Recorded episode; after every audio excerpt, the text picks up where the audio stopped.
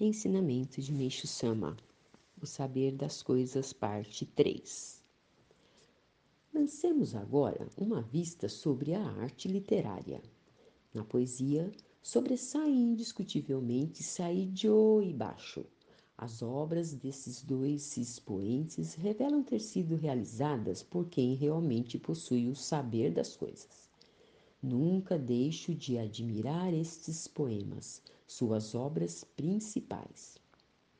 A solidão envolve até um coração indiferente quando as narcejas levantam voo no pântano, nos crepúsculos do outono. Saidio, Waka.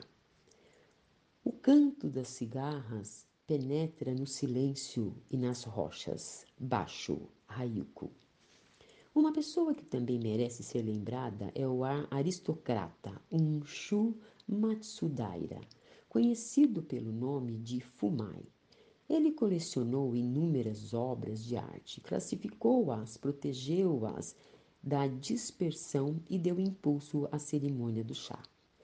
É digno de toda a nossa consideração.